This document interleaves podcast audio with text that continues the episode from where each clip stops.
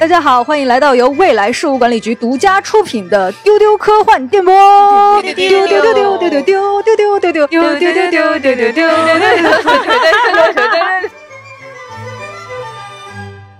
伴随着这个欢快的音乐呢，相信大家已经能感受到了，本期节目是丢丢科幻电波的科幻春晚主题节目第一集。丢丢丢丢丢丢！我是本期的主持人小兰花李不称，和我一起来开启科幻春晚主题节目的有我们的局长大家好，小静、大家好，我是小静。悠悠。大家好，最近呢，我们办公室里面都非常非常的忙碌哈，大家都在欢快的等待假期的时候呢，我们在为一个盛大的线上活动做紧锣密鼓的筹备工作。哎，那这个盛大的节目是什么呢？那么就是我们未来事务管理局从二零一六年创办至今，每一年春节期间都会在线上以各种形式与广大科幻迷朋友见面的科幻春晚。我们科幻春晚已经来到了第九个年头。对于今年的春晚，小浪花觉得我们最大的亮点是什么呢？今年最大的亮点。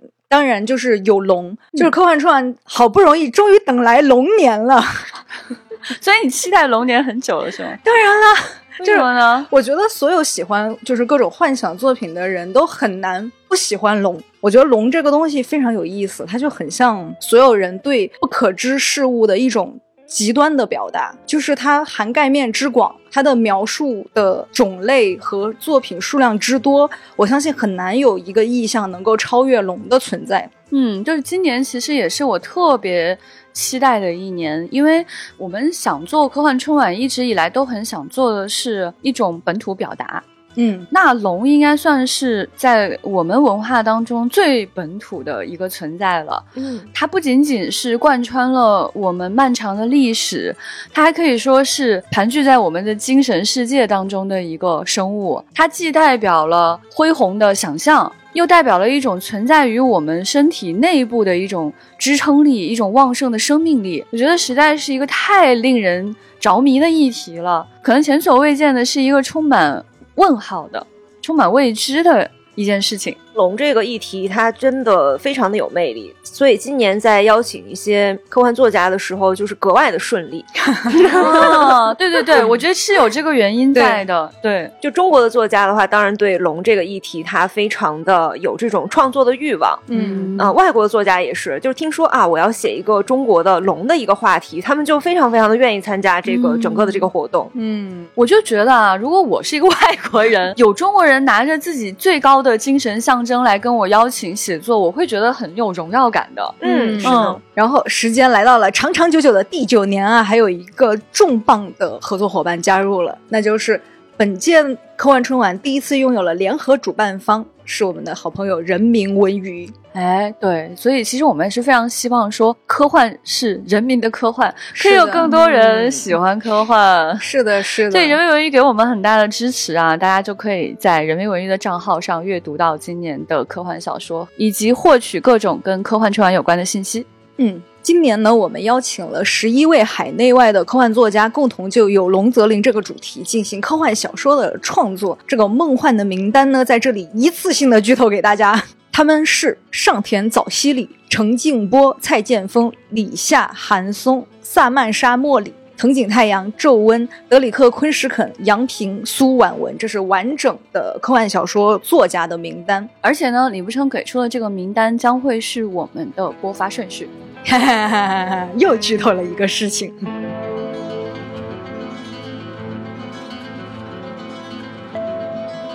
那现在我们来给大家讲讲这些小说。今年这个名单，我最开心的一个就是上田早希里老师的参与。是的，是的，嗯，呃，去年大家可能也是在韩老师的微博上有可能看到过，就韩老师对上田早希里《渔舟受舟》这个短篇集赞不绝口。嗯然后呢，后来跟刘慈欣参加某一次线下活动的时候，刘慈欣竟然也说很喜欢这本书，对对对对对，我也很意外。所以我们就很惊奇的得知，上田早希里是刘慈欣跟韩松都非常喜欢的作家。嗯然后在筹备科幻春晚的时候，我就鼓起勇气写了一封邮件，就没有想到就非常的顺利。嗯，老师说啊，那要写龙啊，那没问题啊，我可以参加。哎，就超开心。而且上田早希里老师真的非常非常的专业，就是我们在整个的沟通过程之中，我们对他提出的每一步的要求，就比如说希望您在大概什么什么日期之前给我们一个大纲。然后什么什么日期之前交稿，上天早期老师都是完全按照这个日程来的，哇哦，极其令人舒适。专业。那么也就是说，其他人都没有按照这个日程来的。嗯，没有这个意思啦。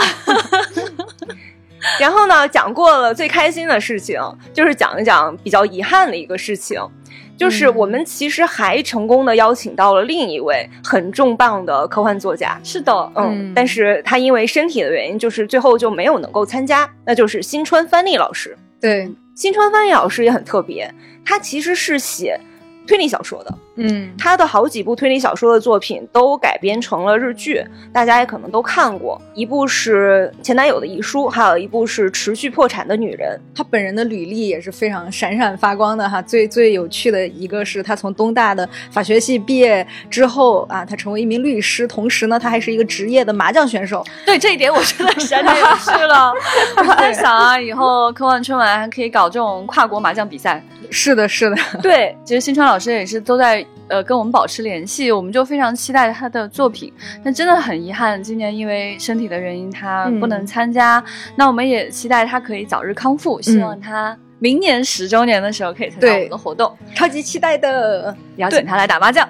我觉得也是借这个机会，就是可以和全世界不同文化背景、不同语种的创作者在同一个精神层面达成了交流。我觉得这也是科幻春晚创作非常美妙的一件事情。今年我们还请了一位大家非常熟悉的日本作家，已经是多次参加春晚了。嗯，对，就是藤井太阳老师。哎，藤井太阳老师也是，哎呀，就非常的专业，而且写东西特别的快。是的，藤井太阳老师其实已经参加过很多次了，可能很多人都记得他这个就是中国人到全宇宙当中去搞建设。但是到了春节这一天，嗯一定要回家的这个故事，感动到了很多人。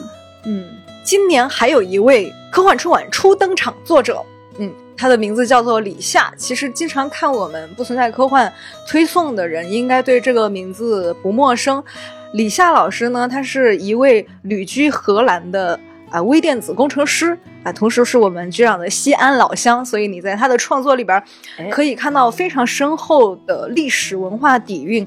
他有一个系列叫长安系列，它是以古代的长安为背景，你把它当成历史小说，还是科幻小说，还是职场小说来读，都非常有意思的一位作家。嗯，还有一位，那么就是连续九年在科幻春晚的舞台上登场的杨平老师。嗯，哎，杨平老师真的太有意思了。就是其实二零一六年第一届科幻春晚邀请他的时候，但他已经有一些年头没有发表科幻作品了。对，他就说：“哎呀，谢谢未来局邀请我啊，又可以创作了，我再来复健。”哈，我们就觉得哦，那杨平老师说不定从此以后会开启这个啊创作的井喷。没有想到呢，杨平老师从此之后每一年都来参加科幻春晚的复健。每一年的复健，我们这个康复中心啊，真的是对为他开了九年了呢。是的，但其实这种感觉让我觉得挺温馨的，不知道为什么。对，杨平老师感觉就是一到年末了，他就乐呵呵的，哎，过来串门儿。呃，那今年呢，我们还会迎来一位老朋友，那就是周温。这已经是周温连续第六年参加科幻春晚了。那今年他来了，他又带着语言学走过来了。周温是一个非常擅长把语言学和各种其他的学科结合起来的作家。然后呢，他最近刚刚新出版了一本书，叫做《星星是如何相连的》。其实他用这本书打造了一个专属于宙温的星门宇宙。那这个星门宇宙其实就是起源于我们前几届的科幻春晚。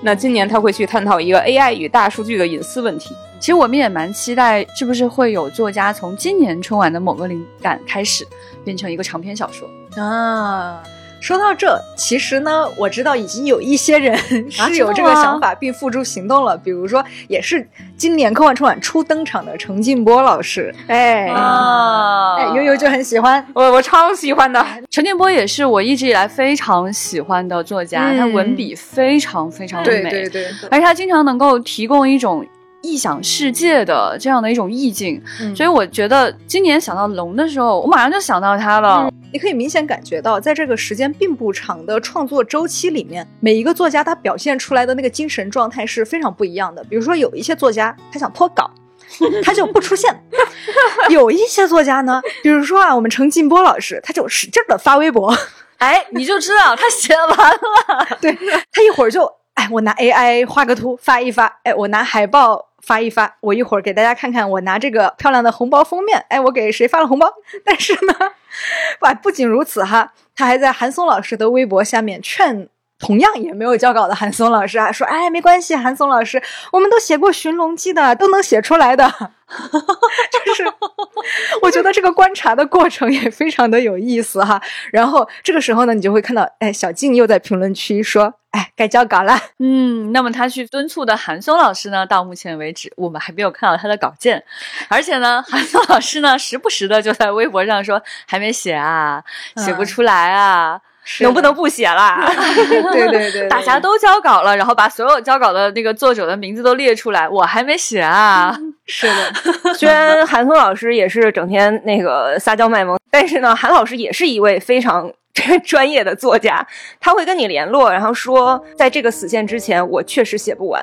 但是如果你再给我宽限三天的话，我就可以了。然后，而且每一次他一定能在他保证好的那个死线给你交稿。是的，哦所以我现在看到韩老师发任何脱稿的信息，我都一点儿都不焦虑，我就永远保持一个信念：韩老师答应的事情一定会发生。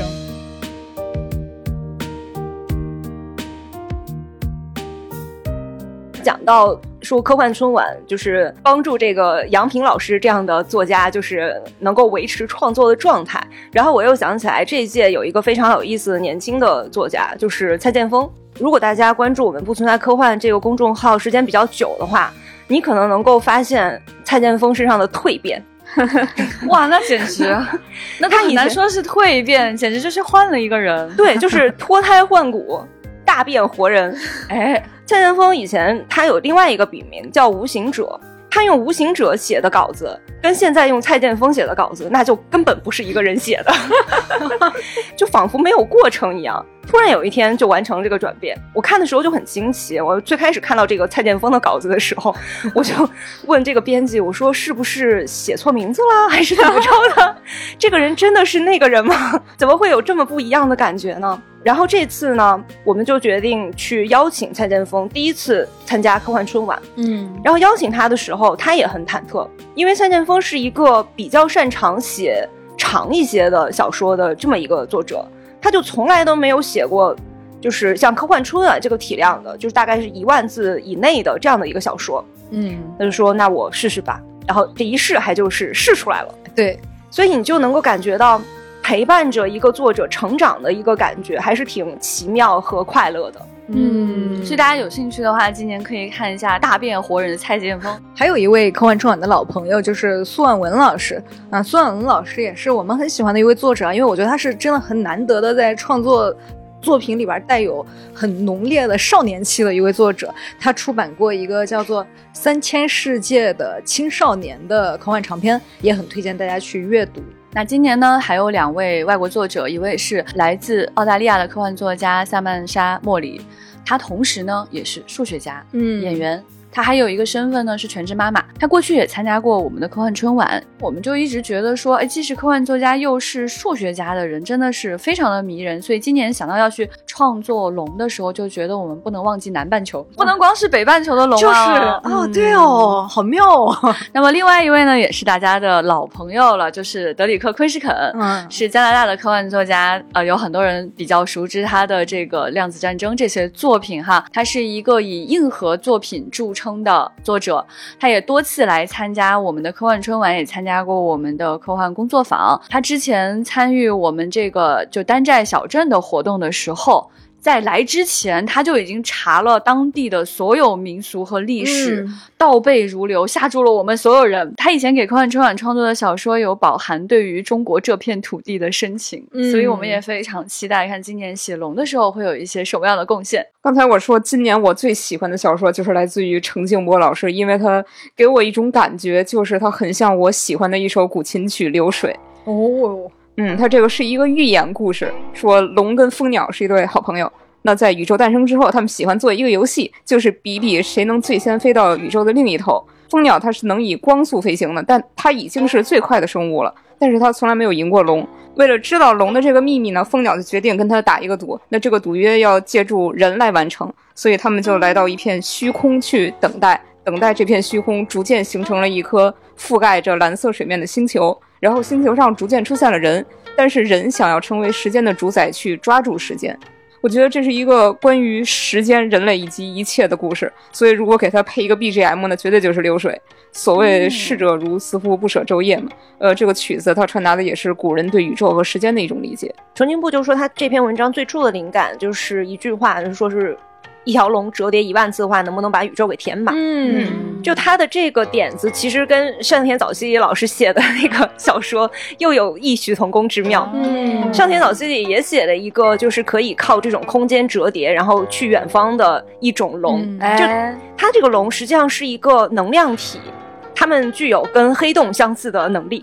他这篇小说就是叫《龙的后裔吞星》，就是一群贪玩的可爱的龙，然后就是突然有一天被这个黑洞吸引，然后说：“哎，这个黑洞有意思啊，它好像能够吃进去很多的东西。”那龙就说：“那我们也可以呀，我们是不是可以玩一个游戏 叫吞星？就是看谁能够把最大的星给吞下去。上田早希里笔下的龙，就是洋溢着那种对世界的好奇跟热爱。我当时看完上田老师这一篇之后啊，我就觉得很开心。对，快乐，对我，我觉得他描写的那些龙在宇宙中腾飞的那种感觉，画面会在我眼前徐徐的打开。我觉得一个作者他能用文字传达画面，这是真的是一个很了不起的能力。看完之后，我就有一种宇宙混沌初开的感觉啊，真的非常美妙。对，我觉得这两位作者写的文章都让我觉得龙这种生物真的非常的终极。在陈金波的小说当中，龙可以把自己的眼珠拿下来，嗯一个放在世界的这头，一个放在世界的那头，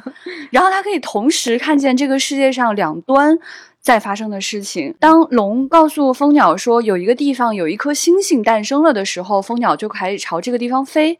但是等蜂鸟抵达的时候，这颗星星已经落败了，已经不再是一颗出生的星星，而是一颗苍老的星星了。然后这个龙身上让我觉得它纠集了一种量子纠缠的一种终极道理，但我又说不出到底是为什么。然后在上田早希里的作品当中，如果剧透一点点的话，我真的觉得它的结尾让我非常的感动。嗯就是在第一个宇宙当中，当一些龙的同伴在折叠当中逐渐消失了之后，剩下的龙就安慰大家说：“你们不要伤心，也许他们只是通过这样的缝隙去了别的宇宙。”嗯，那我觉得可能有些人会截止到这个地方，但是上田早希里又给了我们另外一个宇宙图景，就是在另外一个宇宙当中有人类诞生了，在每一年的某一天，这个地方的人会挂上红灯笼。跟兄弟姐妹一起沉迷于游戏，吵吵闹闹到深夜，然后来庆祝这样的一个节日。他们会互道新年快乐，万事如意。嗯，啊，听完又被感动了一次。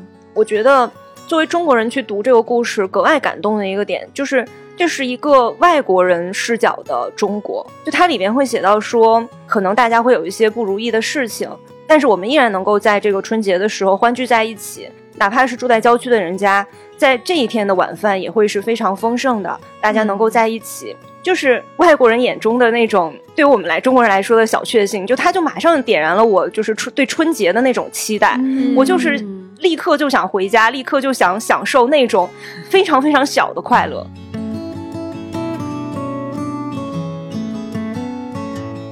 接下来我想介绍一条具体的龙，很 很具体。对，对它甚至是有名字的。它名字叫小五。对，李夏老师今年创作这一篇，我愿称之为本届科幻春晚舞台上的啊语言类节目。它可能是一个相声或者是一个脱口秀。对，它这一篇的片名叫《龙运物流》，哈，文如其名。这个主人公龙，他的名字叫小五。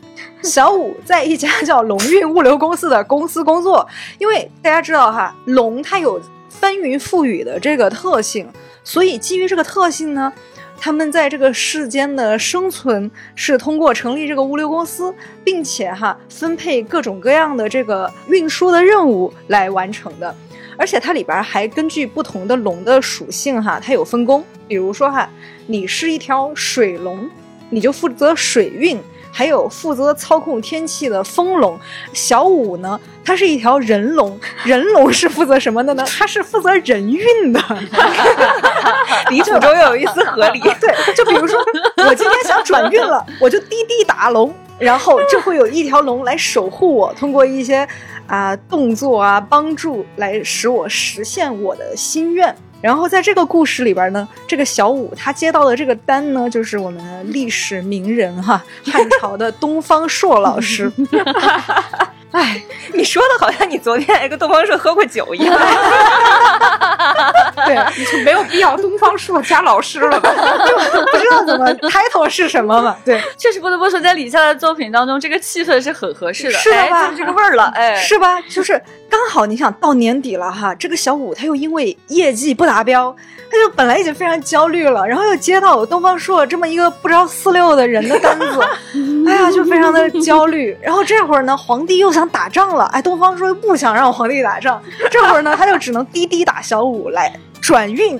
啊，总之通过了一番操作猛如虎哈，朝堂之上的脱口秀之后呢，历史又重归和平啊。我们小五呢，也从一个工具化的龙，逐渐找到了我身为龙的价值。李夏老师这篇作品还有一个点我非常喜欢，就是他其实是在以一个描写职场的方式在叙述整篇故事，但是他整个作品的调性并不是那种压抑苦闷。也不是辛苦，看完之后你会觉得哦，这个作者好开朗啊，心情会非常非常的愉悦，强烈推荐大家观看。我们看完了以后都觉得这实在是太适合放在需要上班的除夕来看了，所以我们会在除夕发布这篇小说，大家一定要来看。是啊，我真的太喜欢这篇小说了。就这篇小说，我不得不说啊，李夏老师真的是一个语言天才，就是他的这个小说真的行云流水。就像是一条水龙正在搬运水一样，哇，真的，一气呵成的这种韵味。它里面呢有多层嵌套的质感，它嵌套了古代的几个职场。有皇上跟东方朔，东方朔周围的人，嗯，以及呢小五和他的上下级，对，哎，这样的一个关系。同时呢，他把古代人的精神状态和当代人的精神状态和龙的精神状态全部嵌套在了一起，让你读的时候一点都没有出戏，觉得这简直说的就是我自己。每个人都是这个小五，嗯，而且呢，他的这个行文非常好笑的点是，他既有这种文言文，然后又有英文，还有陕西话。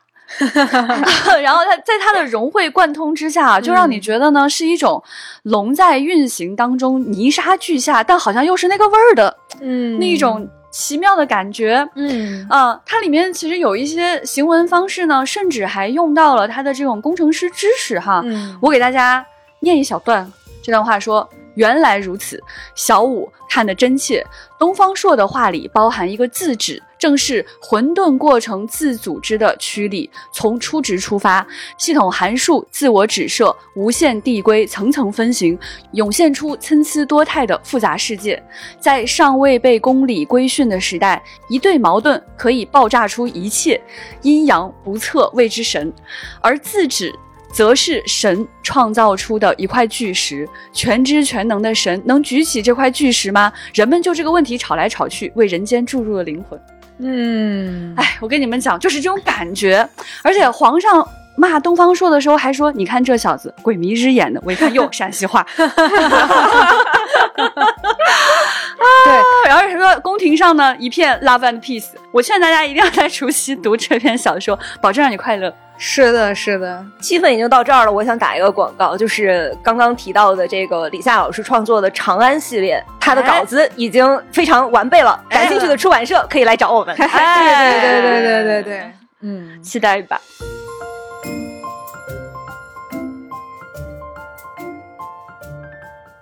那我就讲一个也比较具体的龙，也比较具体，就是杨平老师，哎，他的那个龙嗯也是很具体，也很有趣。他讲的就是说，在这个除夕的凌晨，泰山顶上突然有了一条龙，嗯然后呢，就很多的这个学者、呃科学家，然后还有这个科幻作家都被叫去，然后去研究这条龙到底是怎么回事儿。就是整个的开篇，你就很难想象说这个故事要怎么去发展下去。杨平老师就用他独有的这种幽默感，然后给我们去描绘了这样的一个在泰山顶上分析这条龙，就是一群人围着这个龙在分析 的这个场景。嗯，而且杨平啊，真的是一个，就是你你们知道他当年出道的时候，其实写赛博朋克出道的，，对，而且他曾经是一个长发摇滚青年，就是，但是你认识他之后呀，发现他特别贫，然后特别会搞笑，所以呢，读他这篇《去泰山之巅看龙》的这篇小说，就有一种，我跟你说呀，前两天有人叫我去泰山看看，哎，对对对，就是他很开会那个范儿，对对对，你看那个就有一种他在给你讲一个事儿的这种感觉，嗯而他这个行文过程也非常好笑，就是他作为一个科幻作家被邀请过去，嗯然后呢，其实跟他一起去的一些专家都是老专家，都是那种古书上读出来一个，哎，龙可能是这样，可能是这样，可能还要吃童男童女，他就有一种对对，我又想反对又想讽刺你们的那种意境，然后大家呢又觉得他不是真的专家，因为你是个科幻作家呀，于是就会阴阳怪气的叫你一声叶老师。哦，想想看，觉得哎呀，整个这篇小说实在太阴阳怪气了。是不是又很有同感？所以推荐大家去看这篇科幻作家登泰山给大家讲解龙的故事哈。哎刚才你们说的都是地球上的龙，我来说一说外星上的龙。哎可以可以哎，这个其实是昆士肯写的，他也是我们科幻出版的老朋友了，因为他本人是一个生物学者，他特别擅长设计那种。异性的世界观，还有生物，就说人类来到了一颗外星球殖民，那为了能融入环境，他们就把当地的一种奇异的生物的神经组织跟自己的大脑相连，这是一种生活在云层中的巨兽，被称之为龙。那这样一来，他们就能拥有龙的视觉、听觉这些感官。但是女主角呢，她在移植了听觉系统之后，她总是听到一种非常短暂又遥远的哀鸣，这个声音来自于生活在云层中的一种蠕虫，它们是龙的近亲，所以她就决定去云层中寻找真相。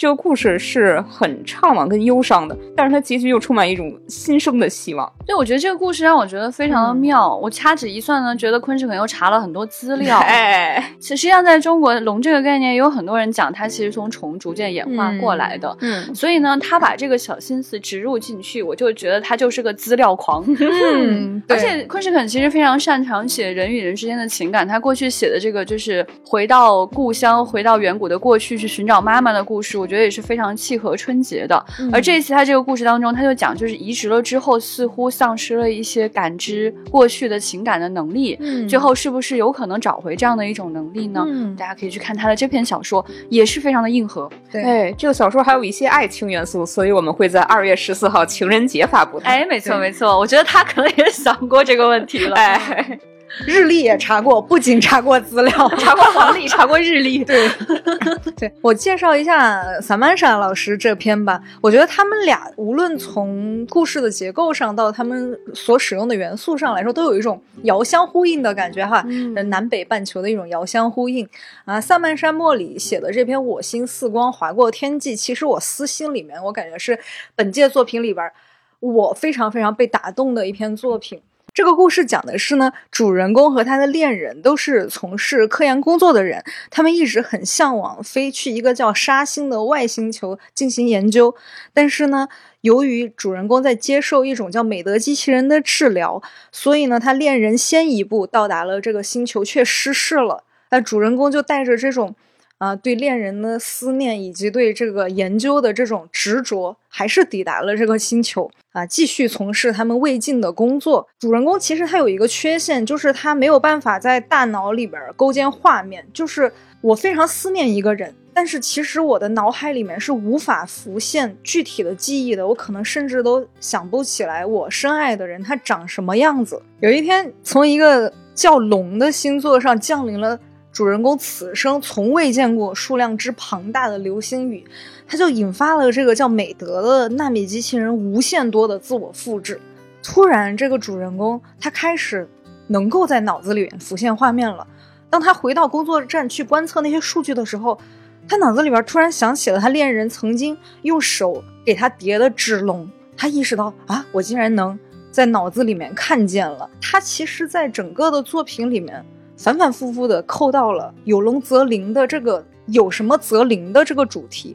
除了说主人公他通过这样的过程找到了自己的记忆中的画面，然后呢？这个机器人从主人公身体里提取出的元素和星球结合，使得这个星球也开始萌发了生命。然后我就开始在脑海和耳朵边听到了这颗星球，听到了龙的声音对我的召唤。啊，我就觉得他在每个层面都在找龙是什么。就是我的龙是什么？这颗星球的龙是什么？嗯，然后，那如果我是龙，那我的灵是什么？如果这颗星球是龙，那么这颗星球的灵是什么？啊，我就看完之后，我觉得觉得非常非常的感动。就萨曼莎给我们写过好几篇作品，我觉得他每一次都能准确的找到那个情感共鸣的点。就是春节是每一个中国人每一年时间转换的重要的节点。我们通常在一年的节点的时候，也会说万象更新，对吧？过了春节就是春天的来临，总是能在他的作品里面找到那种春意萌发的感觉哦。我觉得这非常非常的难得。嗯，我觉得话说到这里呢，就很想跟大家推荐的不是一篇小说，而是一个画面，就是要跟大家强烈推荐一下我们今年科幻春晚的主题海报。我们阿迅老师已经多年在给科幻春晚创作主题海报了。所以刚刚吕不生讲到说，在萨曼萨的作品当中，这个主人公逐渐可以在脑内看见事物。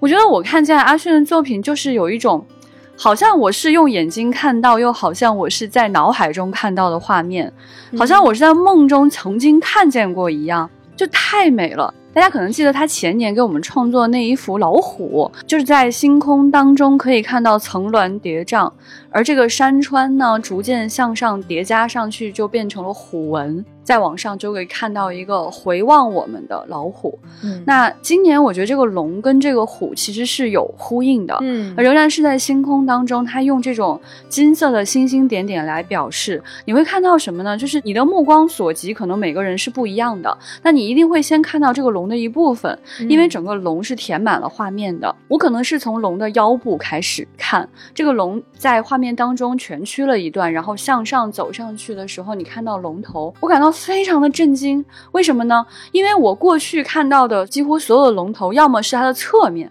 要么是从上向下看，我没有看到过它的下巴。嗯，哇，他画的这条龙就好像一只小猫一样，让我看见了它的下巴。这条龙侧身下去，然后你就看见说，龙的脚上是开出了小小的梅花，就是冬天的花。再往下，你就会发现龙好像在跟一个什么东西在交流。原来龙是在跟一个小小小小 tiny tiny 的人类在交流。嗯，有一个小小的人站在山巅上，举起手来，好像在跟这个龙说话。而这个龙既让人感觉到一种气势。磅礴的这种神性，又让人毫无压迫感，因为它极其的灵巧跟美好，而且愿意把它的下巴和腹部展现在人的面前，就说明它很有安全感。嗯，那这个人呢，就站在右侧的这个山峦上，那这个山峦，我认为就是跟那个虎的山峦有很大的呼应。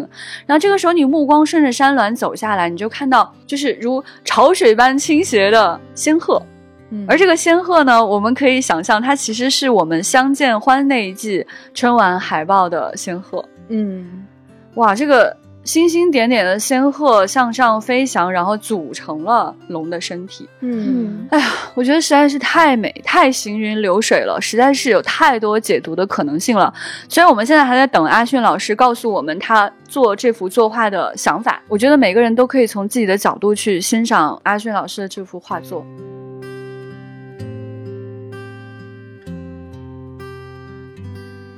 接下来我要推荐的龙其实不是一条龙，这个是由周温写的。他今年也是继续带来了一个语言学的故事。这个故事是说，世界是一个很庞大的语料库，一个人生活当中的所有的言论都会被收纳进去。不管你在微信私聊啊，还是在饭桌上说闲话，任何人都可以去调取这些话，那 AI 就会生成一份报告。比如说，多少人在你不在场的情况下提起了你，与上个月相比降低了百分之多少？其中正面评价占比多少？负面评价占比多少？这些话的来源都是哪儿？那之所以能够做到这些，是因为 AI 跟踪的是一个人的语痕。就是痕迹的痕，像你的表情啊，你的发音方式，还有在当下这个情景下，你思考或者是没有思考说出的那句话，甚至你身处的那个社会环境、文化、你的经历，全都是你的独一无二的余痕。那主人公呢，他参加了这个 AI 的项目，是因为他的母亲有一天忽然离家出走，只给他留下了一句话，他就非常希望用这句话来找到母亲，他想知道为什么。说到这儿，大家就会发问：龙在哪儿？其实这个小说里从来没有出现一条真的龙，而是一个 AI，它叫做龙灵。我觉得这个设置特别的巧妙，因为我们在给出“有龙则灵”这个标题的时候，我们从来没有说你非得写一条那种飞在天上的龙。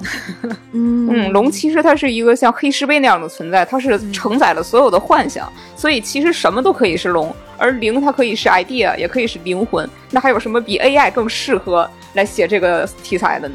而且我觉得刚才讲的这个故事当中，有一种就是我们说的神龙见首不见尾的感觉。就是我们其实现在也可以看到年味儿越来越足了，在中国的很多的商场和一些商区，你都能看到一些龙的装饰。其实我觉得比较妙的那种装饰方法，就是有龙头，有一部分龙身，有一部分龙尾，它可能会出没在不同的这个角度和空间当中，反而会让你觉得这条龙非常大，非常神秘。我觉得周文写的这个故事就是这样的一种感觉，就是你仿佛可以看到这个。世界的一部分，但你又知道那条龙是存在的。它其实也是一个周温很擅长的情感话题，是一个探讨母女关系的故事。那给大家留个悬念，这个小说还出现了“补完”的字眼，具体怎么回事就请大家期待喽。嗯，就知道一位。我想介绍一下蔡建峰这篇《龙的许愿人》哈。蔡建峰的这篇作品在所有的序列里边。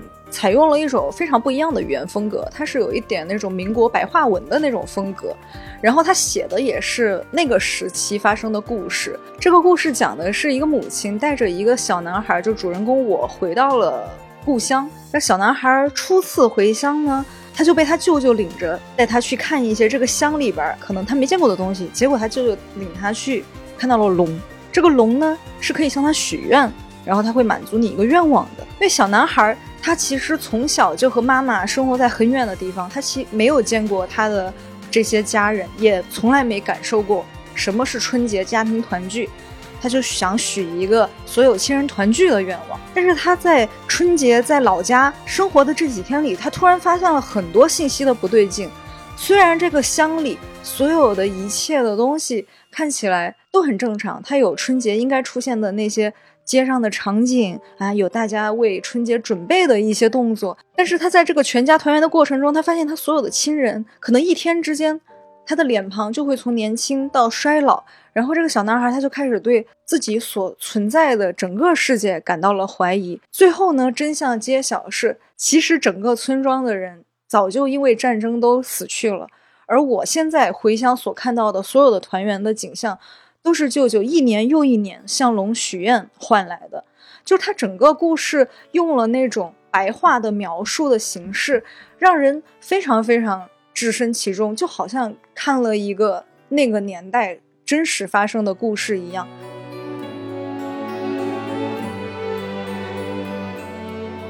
这次苏婉文带来的又是一个非常可爱、非常积极向上的一个故事。它开篇就是一条特别特别可爱的小龙，就是它整个的行为举止，还有它说话的方式，都像一个小孩子一样。然后它也像所有的小孩子一样，就是很好奇自己是从哪里来的，自己的妈妈去哪儿了，为什么围绕着自己的都是一些人类，为什么自己是这世界上唯一的一条龙？然后他的有一个主治医生，就对他的特别温柔，特别好。这个小龙慢慢的就找到了。自己的这个问题的答案，就是他的这个主治医生实际上就是他的妈妈。小龙就跟着妈妈学下棋，妈妈以前实际上是一个非常厉害的棋手。他跟这个小龙一起下棋的这个场景，也是被苏婉文描写的格外的可爱。那为什么小女孩会变成了世界上唯一的一条龙呢？就是大家就去这个小说里边寻找真相吧。嗯，说到不太一样的龙，藤井太阳这篇小说里的龙也是一个跟之前讲到的都不太一样的一个设定。嗯它其实是把太阳耀斑给比喻成龙，就是因为它有一种巨大的能量，一种好像是狂暴的、无法被驯服的感觉，所以人们就把它称之为龙。这篇小说也是特别有藤井太阳的一个风格。藤井太阳他是安美大岛人，安美大岛出身。安美大岛是位于日本南部的一个小岛群，就是风景特别优美，就甚至于还是世界遗产。然后它上面就有很多独特的这个岛的文化。这一篇小说里边，藤井太阳也是把安美大岛上的这种独特的文化运用在了小说里，然后写到了宇宙移民时代这种文化的传承，以及沿袭了他一直很感兴趣的一个技术点，就是宇宙移民时代的人体改造。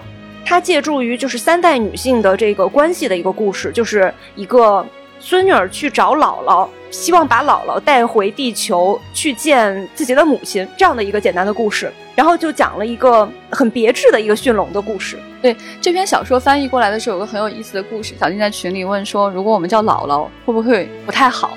会不会有人听不懂？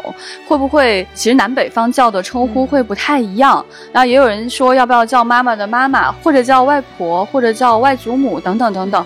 后来我们想了很久，觉得如果这条龙是姥姥的龙，听起来是最棒的，嗯，最有吸引力的、最亲切的一条龙。而且一看这个标题，我就开始好奇了，到底姥姥身上有一条什么样的龙呢？所以后来我们决定用这样一个比较北方式的、极其接地气的说法来称呼这篇小说。日语里边实际上就是它是不太去分这个姥姥还是奶奶的。它这一篇小说的标题，原文的标题就是 “sobo no ryu”，就是祖母的龙。然后这次比较有意思的就是，这次藤井太阳这篇小说是由我来翻译，然后我找了一位叫杨玲玲的一个老师来帮我做校对。杨老师就是在这次的工作的交流过程之中，我才知道他是一个南方人。我在翻译这篇小说的时候，我最开始的一个反应就是我不想用“外婆”这个词，所以我就不小心全写成了奶奶。然后杨老师就说：“你这个地方不对吧？”他就全给我改成了外婆。然后我们两个还有这样的一个交流。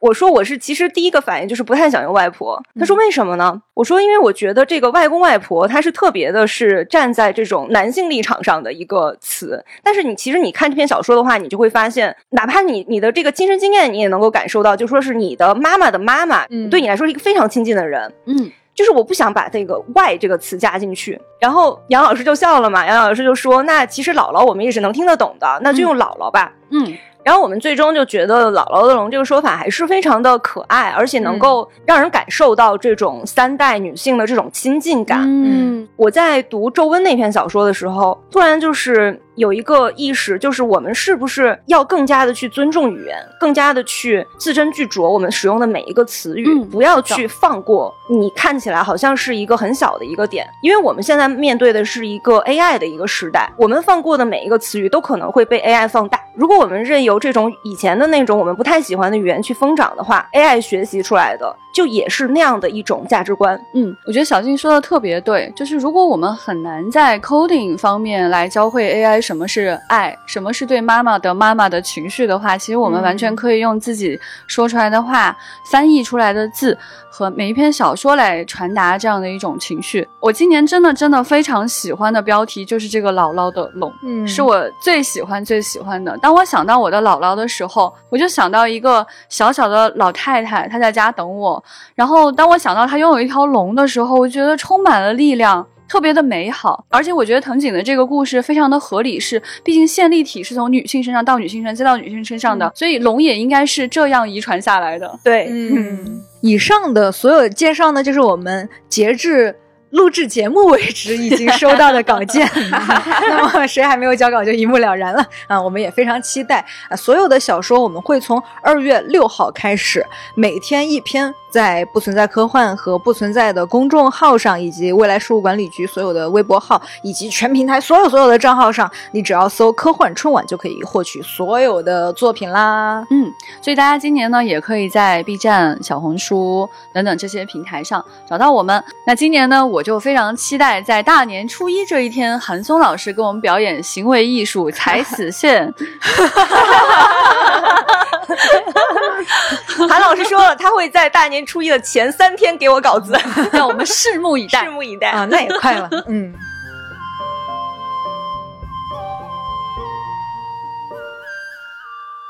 接下来要介绍的部分呢，也是我个人今年非常期待的一个部分了，嗯那就是我们的播客联动。今年的这个阵容呢，我们自己也觉得啊，非常的开心，非常的满意。相信有很多节目已经在大家的订阅列表里边了。如果没有的话，我希望大家听完这期节目之后，把所有的朋友都加进你的订阅列表里边。全部的参与阵容，包含丢丢在内，一共是十家节目。他们都是谁呢？是丢丢科幻电波，先给自己鼓掌。对，犯不着，火象三傻妙妙屋，不三不四。我醒来在寒冷的山坡上，温柔人类，菠萝油子，尼达波克，拆漫专家和记者下班，耶！先感谢各位亲朋好友的参与。那么每一档节目都会围绕我们的这个联动主题，是你自己心中那条龙，给出自己的阐述、理解以及自己推荐的作品。首先呢，想推荐两位好朋友的播客，一个是我醒来在寒冷的山坡上，这是一档由人类德文和 AI 消暑主持的科幻播客，大家听到这个名字可能不陌生了。两位就是之前惊奇电台的主播，然后他们现在做了一档新节目啊，醒来之后就在寒冷的山坡上了，所以啊，也欢迎科幻迷前去关注 他们的节目，就是经常会很深度的解读，就是最近看了或者是读了什么样的科幻作品，然后。科幻春晚这一期节目，他们还邀请到了作家赵松老师一起来聊，他们会聊到博尔赫斯和卡尔维诺等等非典型科幻作家的幻想世界。还有一位好朋友呢，就是火象三傻妙妙屋。这位好朋友就是米卡萨同学哈，就是米卡萨同学是我们在丢丢线下活动上认识的啊。后来认识了之后才知道，原来他以前就关注过科幻春晚，就是他自己也读过，据说还收藏了韩松精选集啊，真的非常深度的一位科幻迷。他们节目也是三个本来就在生活中关系很要好的。女性朋友，然后什么都聊。他们还曾经做过《三体》的专题节目，哈，真的是科幻迷。然后今年呢，他们会给我们带来他们觉得生活里边的一些叮铃铃的时刻。哦，叮铃铃的时刻，对我也很好奇，这个叮铃铃的时刻 到底是什么？那我要推荐的呢，也是首先是两位好朋友做的播客，就是糖糖和小山做的《拆漫专家》。拆漫专家是非常的专业解读动漫的这样的一个播客，但是他们现在很多内容也是不囿于动漫的内容，也会讲到生活的一些话题。然后这两位女主播，她就特别特别善于制造这种舒适的谈话场域。就是特别喜欢听女主播全女播客的这个听众的话，一定不要错过《拆漫专家》。好的，拆漫专家的两位主播也是非常认真的研究了我们“有龙则灵”的这个标题，他们觉得这个是关于生活中绝对不能缺少什么的一个讨论。他们最后找到的一个答案就是猫。哦 有道理世界上怎么能没有猫呢？哦，所以呢，他们这期节目就会围绕猫这个话题去展开，从黑猫警长到哆啦 A 梦，然后到招财猫的这个由来，会讲出他们心中为什么就是没有猫是无法进行生活的这样的一个原因。推荐韩松老师来听这一期。其实呢，在邀请的过程中，我们其实也很想让大家听到各种领域的不同面向的女性的声音，所以呢，有几档节目也在这里想推荐给大家。一个是《温柔人类》，它是一个人文艺术类的播客，它的内容就像它的标题一样的温柔。充满了人文关怀，比如说他们在上一期的节目里，他就讲了，比如女性在艺术史、在运动史上的遭遇。今年他参加科幻春晚的主题是想跟大家分享颓丧时在悲剧里找到的力量。另外两档节目呢，是我们的好朋友津津乐道旗下的《不三不四》和《记者下班》。《不三不四》是三位女性主播展现她们肆意追逐人生一面的一个播客，《记者下班》是三位专业记者分享新闻背后的真实经历和他们的采访见闻以及个人成长的故事。对，然后这两档节目呢，都来自丢丢的好朋友津津乐道。津津乐道是一个专业的网络播客的厂牌，然后他们旗下的节目呢，包含像美食啦。啊，生活方式啦等等，而且他们还经常支持丢丢的各种的活动和节目，在这里也非常感谢他们。嗯嗯那这里边我最期待的其实是犯不着，他们其实是一个美食类的聊天节目。这个犯不着的饭就是吃饭的饭。他们也是我们丢丢跨年联动的老朋友了。他们有两个主播，叫做田螺姑娘和雨前雨街，是两个资深的吃货。当然，他们自己手艺也相当的不错。他们一般会从最近吃了什么聊起，然后去谈论一下近期的饮食趋势，还会讨论这种餐饮行业和流行文化。然后他们的话题就是大到各地的菜系啊，然后餐馆的测评、食品安全，小到怎样去做一道完美的炸天妇罗。我觉得他们是在以一种做论文的精神在聊吃的。嗯，是的，我们在曾经的一届春晚还邀请过雨前雨街老师，真的来复刻一个人造肉饺子。哎，对，说到这个肉，我这儿就剧透一下，我们今年春晚是有龙则灵嘛？这个龙对于他们来说是什么呢？啊！天哪！啊！怎么开始突然气氛变得奇怪了起来？而这个龙呢，它就是肉龙。太好笑了，哎所以也祝大家在春晚期间吃饱多吃肉，有肉则灵，很合理。嗯，是的，是的。另外一个要参与到我们的队伍中来的朋友就是菠萝油子，他们是一个用成年人的视角和阅历来看动漫作品的播客啊。每年春节他们会搞一次极限挑战，他们会邀请全网的听友、嘉宾朋友一起去完成一个百人录制大接龙，这个就感觉跟我们科幻春晚的形式很相似。嗯啊，而且今年他们接龙的规模会扩大到惊人的两百多个。他们会结合一整年节目内外的故事，去串联成一期完整的故事，然后把这个有龙则灵的概念融入到里边。哇，这感觉哦操作起来好厉害啊！是啊工作量好大啊！好期待啊！哦，嗯，这回邀请到的有一个播客，我就特别特别的开心，就是尼达播客。这个是我最喜欢的案件播客，没有之一。这两个主播就是往哪跑和留下来，他们是夫妻档，然后是四川口音的夫妻档。哎，哦，你不是也被说服了？嗯，对，所以他们不管是讲述案件还是讲述灵异故事，都让你觉得，嗯，就是这个配合度非常非常的默契，听起来很舒适。嗯我想知道，就是灵异故事被四川话讲出来会消解，还是会更恐怖啊？你想想，韩老师也是一个有四川口音的人，你会觉得不恐怖吗？哦很恐怖好吗？很恐怖，很恐怖，哦非常有意思。嗯，他们这次找到的有龙则灵的这个点也是非常让小浪花开心的，小浪花又补气。是一坂幸太郎的作品。哦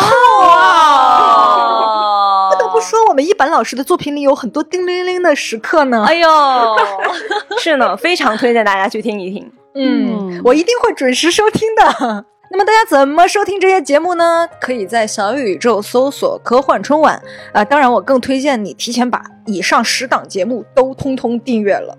最近呢，我们还新增加了一个收听频道，那么就是豆瓣播客。哎，有一种老朋友过年了，掏出来一个新礼物的感觉。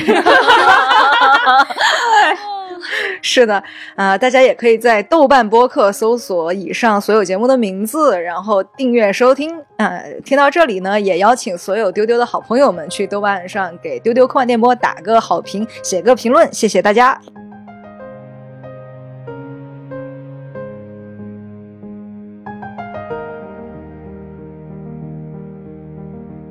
其实，在邀请所有播客节目的过程中呢，我们都向他们提了一个问题，就是说你自己心里的那条龙是什么？嗯，嗯，所以它其实也是整个播客联动里面的一个接力话题。在这里呢，也想问问各位在座主播，新年你们心里的那条龙是什么呢？我就特别想知道小浪花心里的龙是什么呢？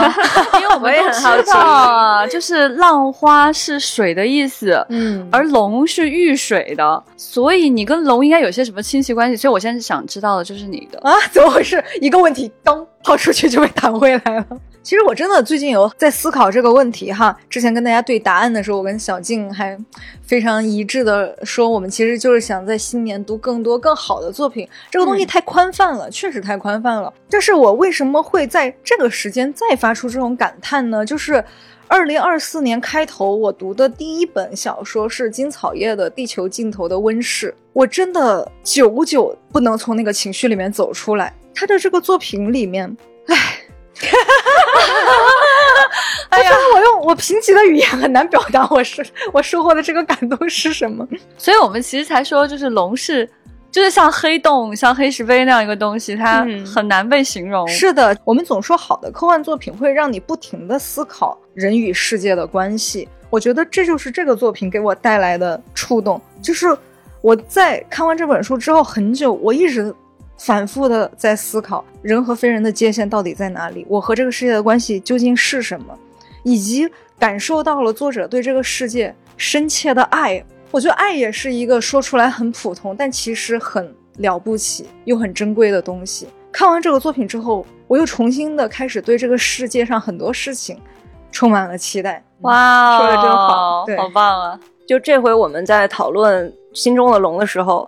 小兰花说，他想说这个答案是科幻，然后就说啊，这个可能太泛了，太大了。然后我说我的答案比你更大，我想说是所有的文艺作品，那个覆盖面极广。对，然后。最近非常打动我的一个作品，实际上它有着跟小浪花刚才讲到的世界尽头的温室有着相同的和。我觉得他们真正想表达的这个东西是一样的。我去年反复说的一个事情就是，我觉得一个真正好的、优秀的作品，它一定要有一个很重要的一个和。我觉得这两个东西它表现的都是关于理解。只不过金草叶地球尽头的温室是从正面去讲的，它是一个很甜美的作品。失之愈合和本源愈二的怪物，则是从另外的阴暗的一面去看这整个的解题。我看完怪物这部电影，真的心情久久不能平静。它是一个三段式的去讲述同一段故事的这样的一个结构，可能大家就会觉得已经看过很多这样的电影了。但是失之愈合和本源愈二真的非常优秀，他把这整个的故事翻得让你心潮澎湃。我觉得很多人看完这个片子以后，可能都会对有一句台词印象非常深刻，就是说只有一部分人能得到的幸福不是幸福，所有人都能得到的幸福才是幸福。嗯，它里边一直在问一个问题，就是怪物到底是谁？我刚才也说到，就说是金草叶的那个世界尽头的温室，它讲的实际上是理解的可能，连接的可能。怪物这个作品，它就是翻过来看它的反面，就人与人之间的这种理解断裂之后，你去反抗这种伤害的时候，可能你会成为新的怪物。嗯。它会让我们去重新审视自己的一些行为和自己的一些对别人价值观的一种断定。嗯，你会去看这个世界，会可能会更更加的包容，更加的去不会因为一点点的摩擦、一点点的问题，就会断定一个人是怪物，一个人是无法交流、无法理解的。我想那条龙其实它既宽泛又具体，就是我认为龙是一个能触摸到的实在的东西。因为我一直在学习古琴，前几天我喜提了一床新琴，现在我正处于蜜月期，就是我不管几点下班，我都得拨了几下。然后我觉得有了琴之后，我就回归到了一个婴儿的状态，去重新的学习认识世界。那婴儿他是怎么认识世界的？就是用手去摸，你要用肢体跟世界去发生关系。这个是一种克服现代性危机的方式，我觉得。假如说你有那种坐办公室的人常见的病症，比如说你老感觉不到世界存在，你感觉不到世界跟自己有什么关系，我觉得你或许可以试试去搞一个乐器，或者你也可以去画画、去写字、做模型。总之，凡是能用你的肢体去做的事情都可以。嗯，所以我觉得今年我不会再去思考人跟世界的关系，我想用我的手去感受。哇，升华了，对，而且我觉得悠悠这个东西特别美妙的是，它一方面其实是你可以用肢体去触摸的东西，但它创造出来的东西又是看不见摸不着的，是音乐，所以就有一种非常奇妙的感觉了。就刚刚小静有提到，李不生在提交这本书之前，他最想说的那条龙是科幻。嗯，我倒是很想知道，就是为什么你觉得科幻是你心中的那条龙？对，就像我们一开始说到龙，它是集古今中外想象力于大成的东西。嗯其实科幻就是因为科幻它本来就是没有定式的，大家用各种风格、各种语言写不存在的事物。其实做了九年的科幻春晚啊，我觉得这个动作其实挺科幻的，就是做科幻春晚这个事情本身就是我们未来局守岁的一个活动，你们不觉得吗？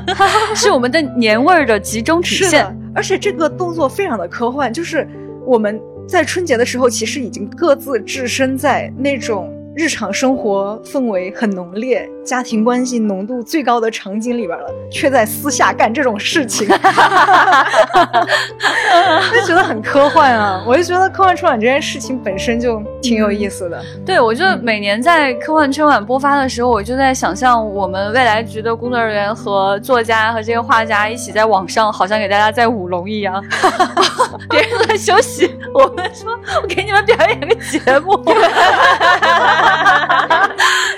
不仅要表演，还要说，哎，谁谁谁，今天该你表演个节目了，来给读者朋友们表演一个节目吧。对，其实我们也一直希望有更多的人跟我们一起来互动吧，是吧，悠悠？哎，对，所以今年我们就发起了一个投稿征集，就邀请大家一起来加入我们这个节目里边儿。小兰花给它起了一个超长的话题，叫做“我的年度信念来自这部科幻”，就是邀请大家来分享一个曾经启迪了你、给你零的感受的科幻啊。它可能是一段文字、一句台词或者一个画面，你可以用最简单的方式，比如说打字、转发、评论，或者说你发一个截图或者照片给我们，甚至是视频。总之，这个科幻作品的题材不限，分享给我们的形式也不限。我看到有人就提名《三体》电视剧里叶文洁的一句台词，是叶文洁对汪淼说的。他说：“小汪，你到了我这个年纪，你会发现，当年以为天要塌下来的那些大事，其实都没有什么。我们以为已经走到了绝境，也许离转机就不远了。”这个提名者就说这句台词真的帮助他度过了今年的许多难关。哦，真好。那么这么好的活动在哪里可以参加呢？那么想参与这个征集活动的话呢，可以在我们的微博“未来局科幻办”的置顶、呃小红书还有豆瓣话题广场都可以找到。发的时候带上话题“我的年度信念来自这部科幻”就可以了。呃，我们也会随机的转发大家的来稿，并且在节后整理成推文，然后在我们的公号不存在上发布。嗯，我真的非常期待大家来做这个接龙，哎，我真的哎很想知道那个年度力量来自于什么地方。我相信，其实每个人都有对他来说特别重要的那句话、嗯那个画面、那件事情。现在我们收集上来的答案真的每一个都很精彩哦。哦，那么局长的答案是，就其实我这个话题想了很久，我觉得对于我个人来说，我可能更喜欢创作东西。嗯这创作是一种什么样的感觉呢？我这些年逐渐去重新理解它。创作其实是一个非常有动力、有引擎的一件事情。就假如你需要去创作，那么你先需要去学习很多的知识。而且创作这件事情非常有趣的是，它有可能会就是实践在不同的材质或者说是载体上。嗯我自己过去做的很多的肯定是文字方面的工作，现在就要去参与一些电影方面的工作，其实是有视觉工作，而电影其实是一个非常复杂、立体、牵涉到方方面面的事情。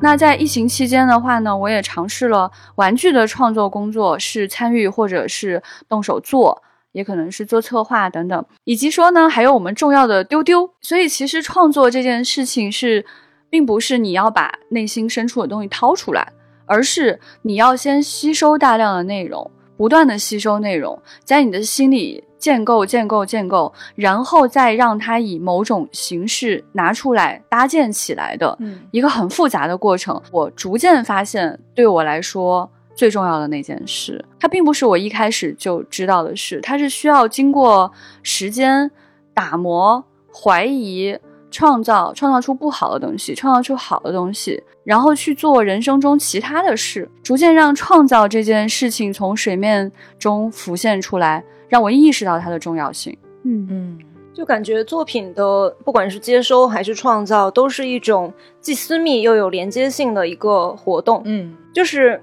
像以前讲的，就说是一朵云触碰另一朵云，就是我们把我们自己获得的感动，然后表达出去，然后可能接收到这个信号的人，他有可能有他新的感动，就会产生一些很好的一些正向的一些能量。对，就是我们在做丢丢的时候也是，我们其实很多人都是 I 人，然后很多人也都不习惯表达。但是看到我们表达出来一些东西，然后让一些听众获得了感动，然后我们之间共有的某一种场，嗯就比如说。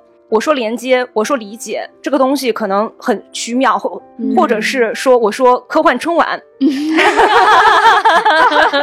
仿佛一句咒语。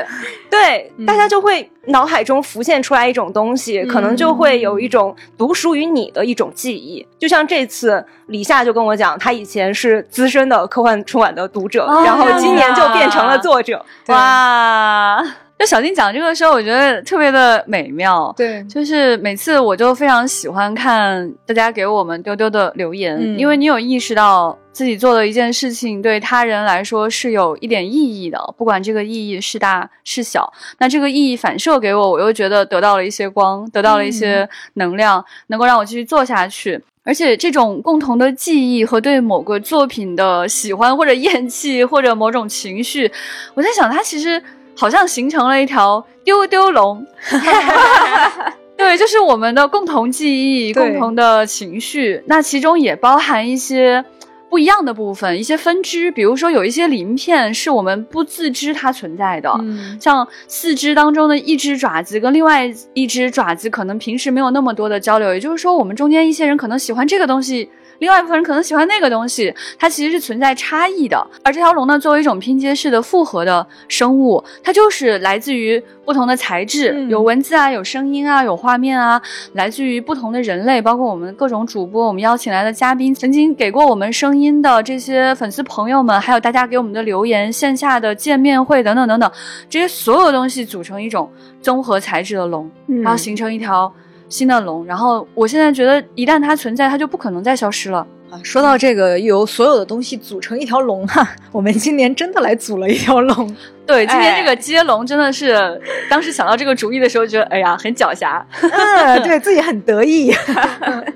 对我们真正的做了一条接龙视频，我们邀请到了包括像刘慈欣、韩松、荷西、布兔、宫格尔、杨平、皱温、李夏、苏婉文、蔡剑锋、藤井太阳、三班傻、德里克、昆士肯，以及人民文娱总编辑张冕，哎，未来局局长季少廷。丢丢主播老易、船长小静，还有我所有的人，以及人民文娱团队和未来局团队所有所有的人，所以感觉这条龙还挺长的。这条龙真的很长。我们邀请每个人来给我们推荐一本他想推荐的科幻小说，来组成龙的身体的一部分。嗯而这个视频呢，也会有上下传递的一个是动作，的也就是说，这本书递出去，另外一个人会隔空收到这本书，告诉你他也阅读过这样一本书。嗯，那在最后的最后，大家可以在未来局的办公室看到整条龙的全貌。是的，并且可以看到未来局过于热闹的拜年场面。是的，是的，我们邀请到的这些朋友和我们自己想给大家推荐的这些书呢，也欢迎大家在新的一年可以去阅读或者购买或者重温。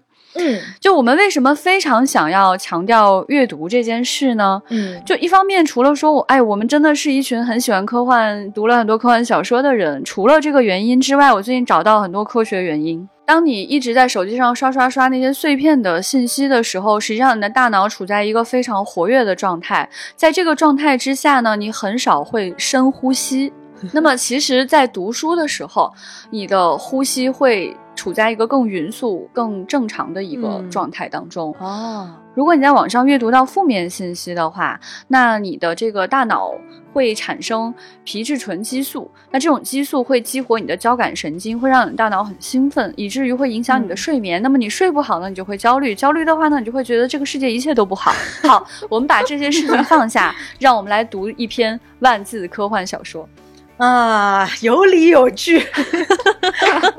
如果你觉得万字的小说还不能给你带来缓慢而深长的呼吸的话呢，嗯就推荐大家去读那种几十万字的长篇小说。对，所以阅读真的会让你快乐很多。有的时候虽然没有画面，但是我们脑内是有很多很奇妙的画面的。阅读对我来说是特别快乐的一件事情。然后因为过年是一个难得的长假，所以我就为自己准备了非常长的一部小说，叫《巴斯拉格三部曲》。这个是语文老师燕燕老师给我推荐的一个小说，我就是一看就入坑了。然后现在就是非常珍惜的在阅读着，因为我很怕它撑不到我过年。那那悠悠准备怎么过年呢？我跟我的古琴锁死，我想到过年的时候，所有人都在吃席，然后悠悠在那儿弹琴。哇，在鞭炮声中啊！啊，对，就是在喧闹声中，悠悠在那儿很幽静的拨弄古琴，而且是从胡同当中传出来的声音。嗯我很羡慕小浪花，每年过年的时候，我最羡慕的人就是小浪花了，因为他有很多席可以吃。嗯是的，我过年的计划呢，就是没有具体的计划，但是我只会给自己定一条原则，就是每一顿都不要吃重样的。哎呦天哪！哇，羡慕好好生气呀啊！好奢侈。嗯，天啊！过完年回来呢，我会把每一顿饭的照片拼成一个拼图，给大家感受一下是多么的琳琅满目。那我真是谢谢精你。彩纷呈，咬着牙，北京人咬着牙说谢谢你。哎呀，好好笑。对，其实我每年过年的时候，真的很喜欢年味儿这个。感觉、嗯我其实读大学一直在西安读嘛，所以我就一直就有这种回家过年的这种热闹气氛，然后我家里人也都很喜欢这样一种气氛。那到了新华社工作之后，没有想到新华社也很喜欢过年啊，因为春节期间呢，他们就很喜欢背一些稿子，或者指使你去做一些跟春节相关的主题。我第一年春节报的选题是采访刘慈欣，等等，这这怎么年味儿了？这个请问，虽然别人 get 不到哪里有年味儿，但是那是我人生中第一次跟刘慈欣联系采访他，对我来说很有年味儿。哦，那确实，那这个年很值得过。对，后来过年的时候呢，就除了放鞭炮这样的事情越来越污染环境之外，哈，我就很喜欢红色。我觉得呢，春节的时候还是一定要穿红色的。嗯，所以就像小时候一样，我会给自己买一件红色的衣服，买一双红色的袜子。尽管搭配难度在提高，但是有这种感受，好像才像过年一样。还有一件事呢，就是买年货，可能就是小的时候呢是不需要去承担这个任务的，但是随着年龄的增长，你就觉得自己有义务应该给家里人买一点啥？哎，嗯礼物。对我后来呢，琢磨了几个诀窍，可以跟大家分享一下。如果你是给爷爷奶奶送礼物的话，我推荐大家买一些故宫的东西。嗯我每年买故宫春联儿给我的家人，哇，真的屡试不爽，嗯每天都很开心。我的奶奶甚至会跟邻居讲，看这是我。在北京工作的孙女儿给我买的挂历，主要是我在北京工作的孙女儿吧。但这后面那个名词是什么都不是很重要。是就家里人就会觉得说，哎，故宫的春联儿很有格调。后来我就发现了，核心的关键是呢，可以跟邻居炫耀的小事情。是呢，好。那么呢，科幻春晚也给大家准备了一些年货哈，咱不是空手来的。首先，我们有非常多绝美的视觉物料要分享给大家。我们做了壁纸，做了红包封面，做了丢丢的新春表情包。大家请一定一定要关注我们的不存在和不存在科幻公号，每一天我们都会发不同的壁纸啊、红包封面啊、表情包的领取方式。好看，对，大家一定要去收藏那个有龙则灵这个行书版的红包封面，太漂亮了。嗯，也可以下载丢丢人过春节的表情，让我们成为你的春节嘴替。我自己用的就非常高兴，你知 很好用 就很好笑。另外呢。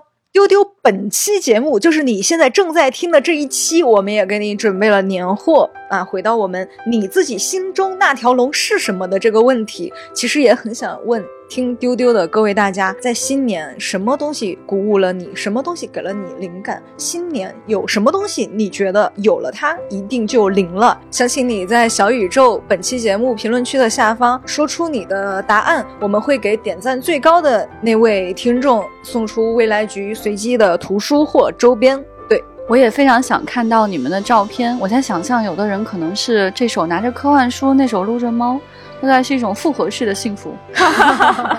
但这个幸福很容易达成的。嗯嗯，好好好，给大家拜年啦！祝大家新年快乐，万事如意。